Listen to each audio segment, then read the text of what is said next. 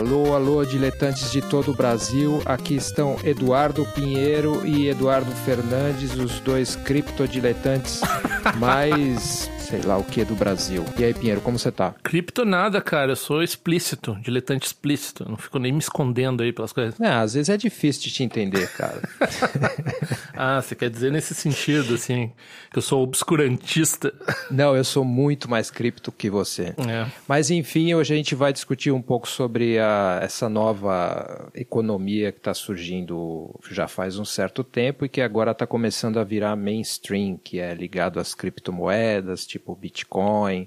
E, mas a gente está mais basicamente aqui enfocado com a história do NFT, que é aqueles non-fungible tokens. É uma forma que foi inventada usando o blockchain para colocar propriedade numa coisa que não poderia ser ter uma garantia de propriedade anteriormente, que são os arquivos digitais. Por exemplo, hoje um JPEG que você poderia copiar infinitamente por aí, ele tem um, agora existe esse jeito de dizer, não, aquele primeiro JPEG é seu e você pode vender ele por X ou Y usando o blockchain. Tá certo que eu expliquei? Eu acho que você tá certo. Se tem blockchain, tem aquelas consequências ambientais funestas que, o, que, que também tem no blockchain da, da Bitcoin. Eu, né, eu já começo a pensar certas, certas implicações disso, né? E uma coisa que eu pensei é que é mais ou menos o inverso do torrent, né? Então o torrent você gera um, um hash do arquivo, ou seja, você faz um cálculo matemático e diz que aquele arquivo é único. E daí, ao invés de você prender esse, esse hash num, num blockchain, você solta esse hash no mundo e daí todo mundo que tem um hash pode ter o arquivo. Pois é. então, eles pensaram assim, hum, Vamos pegar essa ideia do, do, do, torrent aqui e fazer o contrário. Em vez, de, em vez de liberar o arquivo através do hash, vamos prender o arquivo através do hash. Pois é, e eu só queria te dar uma informação interessante que o cara que fundou o torrent, ou um dos que mais popularizou, ele também criou uma, um jeito agora de usar essa área das criptomoedas aí que chama Chia. Uhum. E o que ele está tentando fazer é tentar usar menos recursos ambientais para fazer toda aquela calcula, calculagens, ou sei lá como se diz isso, que vão dar valor para essas moedas. É, o problema do Bitcoin, né, o que aconteceu foi que Bom, não sei também quando, quando terminar a mineração, né? Então, por, por enquanto, a gente tem outros problemas por exemplo, a natureza especulativa da Bitcoin, etc. Mas o problema foi que ele começou, ele pensou nessa questão de aumento dos recursos computacional. Tipo o Sakamoto, você está dizendo? É, o Sakamoto. Quando aumentar o recurso computacional, a gente amplifica é, junto disso, né? A gente vai fazendo a dificuldade da, da solução do hash do, do blockchain para produzir moeda e para e fazer transação também. Então cada vez fica mais matematicamente. Mas aí ele pensou assim em termos de, acho que ele só pensou abstratamente em termos de poder computacional, mas ele não pensou, ou acho que acho que não pensou que o poder computacional sempre tem um custo real no mundo em termos de consumo de energia, né? Sim. O que está acontecendo com a Bitcoin é que eles estão indo para, né, botando essas fazendas de mineração de Bitcoin nos lugares em que a energia é subsidiada, né? Então, até estava pensando nisso. Teve um momento aqui no Brasil durante o governo Dilma, em que a eletricidade subiu um bocado e deu uns apagões aqui, etc. Sim. Eu acho que naquele momento estava barato, porque o governo subsidiava a eletricidade aqui no Brasil, fazer fazenda de Bitcoin aqui. E daí talvez uma, da, não sei se foi uma das a, a, pressão e tal, mas uma das pressões que podem ter aumentado a, o custo da energia aqui no Brasil e, e, ter dado esses problemas pode já ter sido porque já tinha mineração de Bitcoin nessa época, né? Então você imagina as, as implicações que começam, né? Sem falar no ambiente, o ambiente é outro problema óbvio, né? Isso é uma questão que está sendo bastante enfatizada e as pessoas estão discutindo bastante sobre isso e, por exemplo, já sabe que o Bitcoin hoje em dia, a mineração e toda, toda a computação relativa ao Bitcoin já gasta mais energia do que a Argentina. O Ethereum parece que já gasta mais energia do que o Equador, essas coisas assim. E então, essa parte aí vamos dizer que está bem coberta. Quem é que faz o que é o broker desse NFT? Tem alguém que ganha comissão quando você compra um NFT, esse tipo de coisa? A maioria das transações que são feitas por ali são via Ethereum, mas se eu te falar que eu sei como funciona perfeitamente, eu estaria mentindo. O que, o que eu acho que está acontecendo, o fenômeno que eu estou vendo como interessante nisso agora, é que assim é uma transferência da finança e de todo o processo da, do mercado financeiro cada vez mais querendo se descolar do mundo, do ambiente é, que a gente poderia chamar de alguma forma, entre aspas, real, uhum. e, e levar essas coisas para um ambiente digital, uma expansão digital.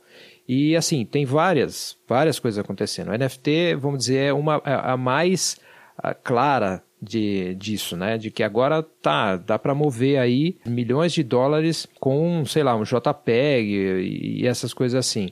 Mas também tem coisas acontecendo, como por exemplo, eu fiquei sabendo hoje mesmo, assim, que tem um, essa área dos videogames agora, tem um videogame chamado Sandbox que já está incorporando isso. É um videogame que já está lá no blockchain e as pessoas podem importar NFT para dentro desse videogame e mais do que isso, as pessoas vão comprar terra. Esse é, é, é inclusive, o, a metáfora é essa: a pessoa vai entrar lá dentro e vai comprar uma propriedade lá dentro e vai desenvolver essa propriedade. E eles já estão lidando aí com questões que é tipo governança, é, comunidade lá dentro, questões políticas que a gente antigamente é, ou continua discutindo, obviamente, no chamado mundo real, também estão começando a migrar para esse mundo do digital. Eu tinha, não sei se a, minha, a, primeira vez que eu ouvi falar em NFT, eu achei que era ligado a game, porque eu acho que primeira, as primeiras coisas que foram vendidas em NFT foram essas é, bonequinhos que tu escolhe, customiza para ser tu mesmo, sabe? CryptoPunks. É, então aquilo ali eu acho que foi uma das primeiras coisas que foi fungificada através dessa economia aí. Agora é engraçado, eu vi um comentário do David Graeber essa semana, que eu vi um vídeo antigo dele no Google, sobre essa tendência que a gente tem em é, tornar a, o dinheiro mais virtualizado ou as propriedades mais virtualizadas. E ele fez um comentário muito interessante que ele disse que isso, na verdade, um, a, a moeda, né, a, a, a coisa é, é, palpável do dinheiro, né, o próprio papel e a própria moeda, etc., está mais ligada antiga, na antiguidade ao uh, aos exércitos. Então sempre foi ligado a uma coisa assim, porque o governo tinha que pagar de algum jeito aquele pessoal que ia trabalhar com defesa de território e tal, com moeda. Daí a moeda se espalhava na, na economia e a pessoa precisava pagar a moeda pro, pro rei, sei lá, etc. Então, por exemplo, ele dizia que antigamente, daí eles falam assim, ah, o Adam Smith, esse pessoal, eles falam que tinha uma economia de troca, né, antes de ter moeda. E ele fala que não, antes de ter uma economia de troca por moeda, tinha uma economia, uh, uma economia de troca é mais ou menos assim, quando tu, não, tu já está acostumado com a moeda e tu tem que trocar alguma coisa, tu começa a criar umas equivalências na tua cabeça, ah, uma vaca custa tantas galinhas e assim por diante, tu... Uh, não, me dá mais 10, eu quero 40 galinhas em vez de uma vaca, assim por diante. Dá, dá para dizer que existe aí uma virtualização incipiente que começa a cada vez ficar mais importante, cada vez vai ficando mais abstrato. Isso, na verdade, inclusive, ele falava assim, quando tu tá comparando vaca com galinha, tu já tá usando essa numeração que já vem da ideia da moeda, mas antes disso, tu era vizinho de um cara e daí, tipo assim, o cara elogiava a tua vaca, daí tu meio que se sentia obrigado a dar a vaca pro cara. E daí tu ficava com uma promessa virtual na tua cabeça de que tu ia ter que receber alguma coisa equivalente a uma vaca eventualmente, assim. Então, era mais virtual, se tu for ver. É, tipo, era mais imaginário, né, de, de alguma forma, né? Tipo, era uma expectativa. É, e daí, por exemplo, é, ele dá um exemplo, por exemplo, ah, daí a pessoa daqui a pouco casa, o filho casa com o, o cara, o vizinho ali, etc. E, é, e, o comentário que ele falou, e eu acho que tem a ver com essa questão da, das criptomoedas, é que quando começou a ter Estado e ter que produzir, e, e os militares e assim por diante, é que produziu essa centralização e eh, da, das garantias, né, através do poder, poder coercitivo das pessoas, se não me pagar, daí tem a noção da dívida, né, que é o livro do David Graeber que eu estou falando aqui. É, é, a dívida os primeiros 5 mil anos, a história da dívida, né. Aí, com, com essas garantias. Aí o que eles estão fazendo agora, eles estão tentando tirar, é, né, nessa ideia anarcocapitalista, nessa ideia liber, libertária e tal, cripto criptoanarquista, no caso, né? Uhum. Então eles estão querendo tirar o poder dos estados para fazer transações, que foi o negócio da criptomoeda. É engraçado isso, né? Porque o que, que garante uh, a tua, a, o teu copyright? Nós dois aqui gravando, eu, eu e você, nós vamos num órgão dizer que esse produto aqui é nosso? Não, né? O próprio fato da gente colocar isso em público garante perante a lei que a gente tem o direito autoral sobre isso que nós estamos fazendo. Agora, o é, que, a gente ganha se a gente criasse o NFT em cima disso? É isso que eu estou te dizendo. Porque, na verdade, o NFT o que, que é? Ele é um código que você vai criar ali, é como se fosse um certificado. Você não comprou, por exemplo, eu e o Pinheiro, a gente cria um NFT da, da gente falando qualquer besteira. E aí eu vou lá e esse NFT é só uma garantia daquele arquivo primeiro que a gente fez. E não é o arquivo em si.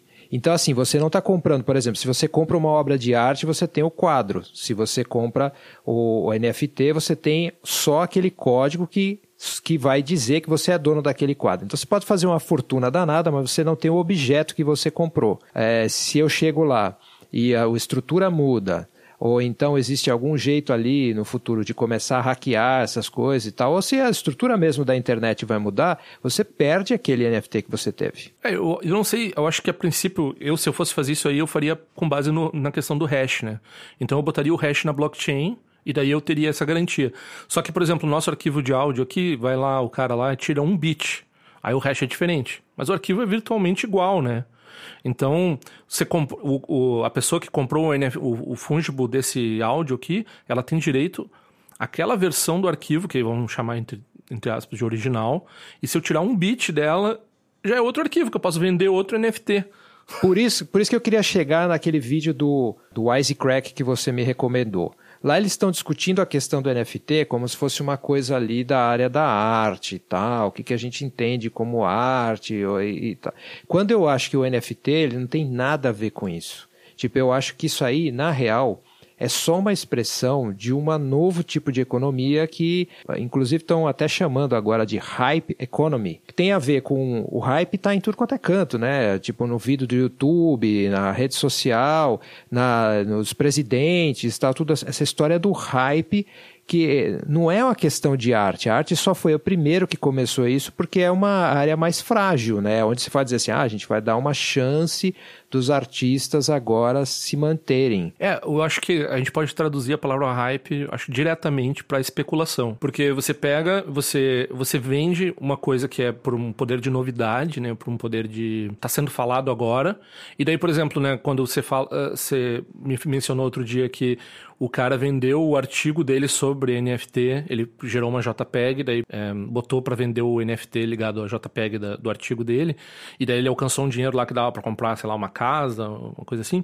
O que eu penso é assim, quem está interessado em levantar essa é, levantar esse hype da, da própria NFT em geral está investindo nisso. Então ele vai lá e põe um dinheiro no cara dizendo assim olha só viu só como funciona esse negócio de NFT aí todo mundo que pensa assim dinheiro rápido. É vou lá e vou fazer o meu também. Exatamente. E eu também acho é, importante você perceber que quem está fazendo o hype realmente são esses, essas pessoas que estão aí se beneficiando disso que é o Elon Musk, ou então Kevin Rose do aquele que era do Dig, uhum. e essa, essa galera aí da tecnologia do Vale do Silício mesmo, ou adjacências que estão bastante em cima disso.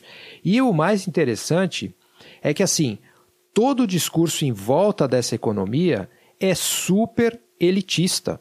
Pode pegar duas pessoas aí que nem eu e você, que a gente é nerd das antigas, de conhece alguma coisa de programação, tem alguma ideia de como funcionam as criptomoedas aqui e ali, ou mesmo gente que eu vejo que trabalhava com isso especificamente, até para eles é difícil de entender essa mecânica por trás dessas coisas. O que fica mesmo quando a gente ouve essas pessoas falarem, tipo o Kevin Rose e o Elon Musk e essa turma toda aí, você só recebe aquela energia do hype, tipo, é, explorando o fomo mesmo, assim. Tipo, se você não correr atrás disso, você vai perder.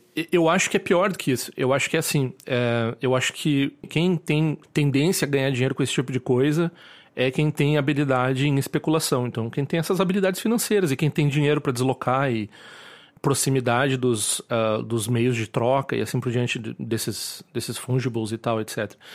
Para nós que estamos olhando de fora aqui, que não temos essa habilidade toda, nem toda essa capacidade financeira, a, a, só, só surge essa vontade assim de, ah, quem sabe a gente participa disso e ganha um dinheiro, mas, mas é como sempre, né? Então, então por isso que eu tô dizendo, tá dizendo que é elitista. Na verdade, é o ganho é elitista, né?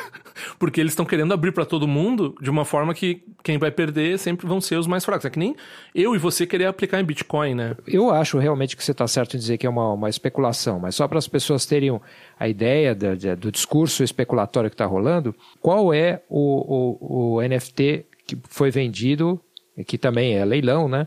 É mais caro até hoje. É o do Beeple, que depois eu, eu linko aí no show notes o site do cara, que é um artista que mexe com 3D e essas coisas todas. O NFT dele foi vendido a 69,3 milhões de dólares. É, um, é uma combinação de um monte de obras de artes menores, né? Que daí tu compra, basicamente, tu compra o pacote todo dos JPEG dele lá. Aquela coisa meio pseudo-irônica, malvadinha, não sei o quê.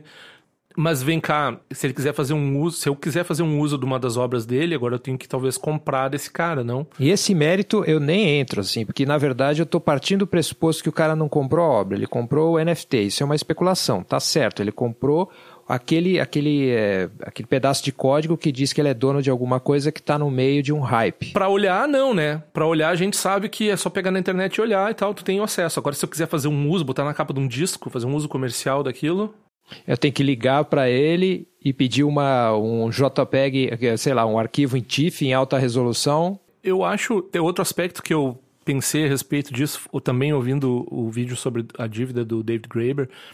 Por exemplo, quando a gente fica falando dessa questão das. Uh, uma empresa que nem a Amazon, que operou no vermelho, eu acho que nos Estados Unidos, talvez por mais de 10 anos. Ou seja, ela pegava o dinheiro do, dos pessoal que deu dinheiro para comprou ações e tal, quando ela virou ficou pública, e não tinha retorno, vamos dizer assim, o, o investimento era perder de vista, talvez pagar só os dividendos e o dinheiro era aplicado no crescimento da empresa.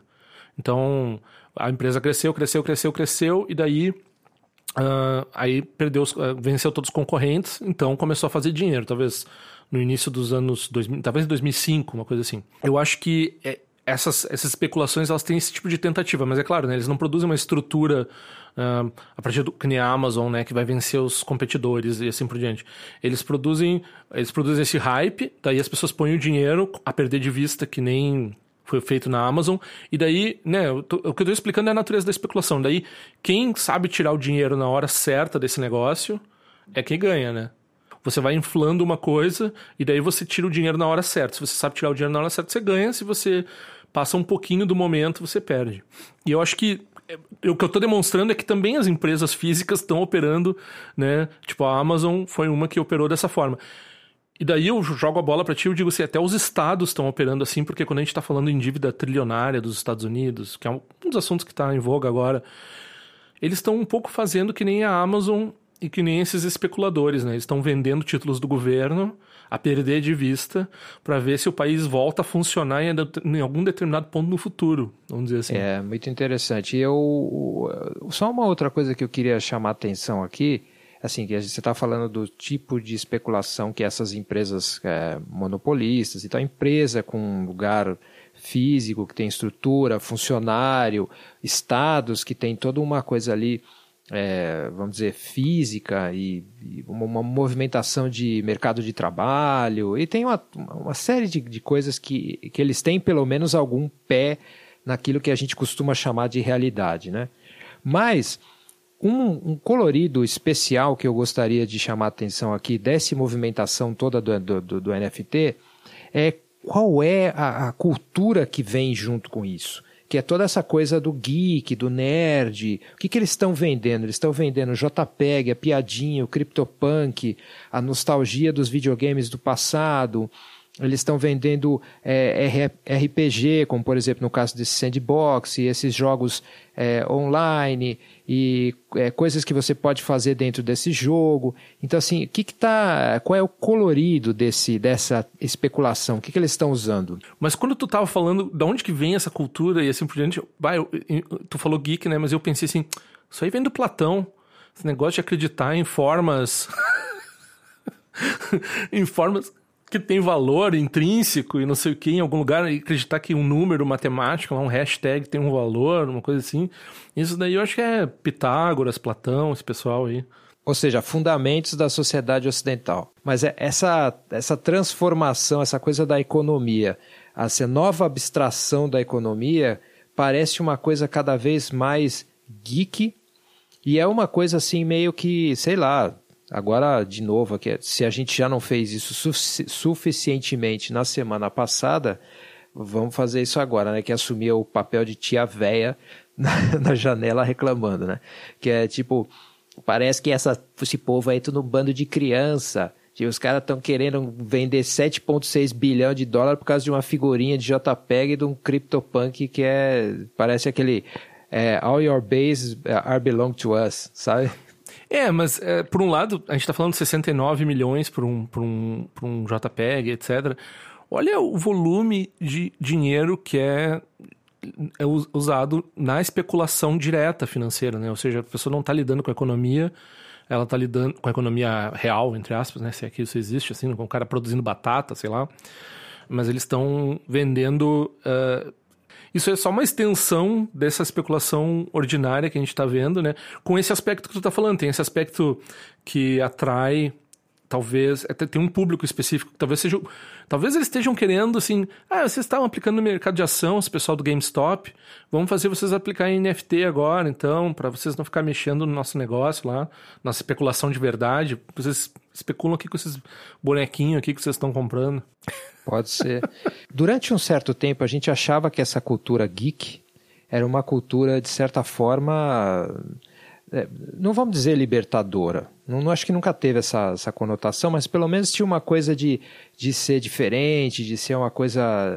De alguma maneira a gente tinha um gostinho de progressista nessa cultura de, do geek. É, é. Mas agora a gente está vendo que essa cultura do geek está ficando extremamente reacionária, no, no assim, no, no, sentido de, que, de manter o capitalismo e de levar ele a extremos cada vez maiores. Aí, a grande pergunta que fica é a seguinte, assim, o que, que é, vai ser esse pós-geek? Essa pós-coisa, é quadrinhos e, e, e super-heróis e videogame e cultura pop. O que, que vai surgir da ressaca disso, sabe? A minha especulação aqui é, ongoing. Bah, ô, ô, Edu, tu nem sabe, né? Tipo, bah, o problema... Assim, um problema que eu encaro pessoalmente todo, todo o tempo, assim, porque eu me considero um geek tradicional, né? Então, tem talvez um pouco da ideia da contracultura, tem um pouco da. Sei lá, eu gostava de música quando era criança, gostava de música barroca. Aí a pessoa é geek, gosta de música barroca, é geek. Hoje em dia, tu vai encontrar, tipo, sei lá, tava no Tinder ontem, não, não deu match, mas eu vi uma garota assim falando de um game lá, fui, fui olhar o que era o game que ela gostava e tal. E daí o pessoal curte essas coisas que são produtos de corporações, né? Game of Thrones, não Game of Thrones, é, O Senhor dos Anéis, mas não né, o livro do Tolkien, mas o, uh, os filmes, essas uh, franquias, né? Totalmente pasteurizadas, que vendem esses bonecos totalmente pasteurizados, e essas pessoas ficam circulando em torno dessas ideias, é, tipo, virou. É, o geek, depois do De Volta para o Futuro, né? Depois dos anos 90, o geek virou um, um produto. É que nem o punk, que nem o. tudo, que nem o hip e tal. Eles são, né? Viram. É, produtos assim pasteurizados de si próprio não, é, se, é, se, torna farsa, né? A história se torna farsa, enfim, sei lá. Me deixa indignado isso, porque eu, é, às vezes eu tenho que eu, eu, digo que sou nerd, digo que sou geek, daí eu tenho que não, eu não sou esse tipo de geek. É, acho que teve, teve uma migração aí, esse geek, vamos dizer, da, da linhagem ali do, sei lá, do Star Wars, bastante viciado em informação, que gerencia muita informação, mas não é exatamente um geek tipo, que nem a gente falou semana passada, o Humberto Eco. Por outro lado, fazendo o meu advogado do diabo comigo mesmo, né? O que aconteceu foi a vitória dos geeks, né? Que é aquele Triumph of the Nerds, aquele documentário excelente que tem sobre a sobre o computador pessoal e tal, etc. Já tá bem velho, mas tá é bem divertido de ver. E, né, quando o Bill Gates virou um bilionário, aí não dá para dizer que, que o geek era o underdog mais, né? Quando quando quando o geek está no poder, quando é o Mark Zuckerberg que está no poder, quando é o Elon Musk que está no poder, daí, né, acho que foi por aí que começou a decadência da coisa, com a vitória dele, né? É, a vitória de um certo tipo de, de geek mesmo. Tá, então é isso aí. Eu acho que é um bom ponto para a gente parar e deixar um negócio assim no vácuo mesmo para as pessoas pensarem e debaterem com a gente o que que uh, o que, que a gente faz a partir daqui, qual é a reflexão que surge a partir daqui. O que, que você tá acha? Tá perfeito, por mim tá, tá excelente. Então tá, a gente fecha por aqui então. Obrigado por ouvir. Acerte pior. Muito agradecido pelo disputado que de atenção e que alguém em algum lugar se beneficie disso. it's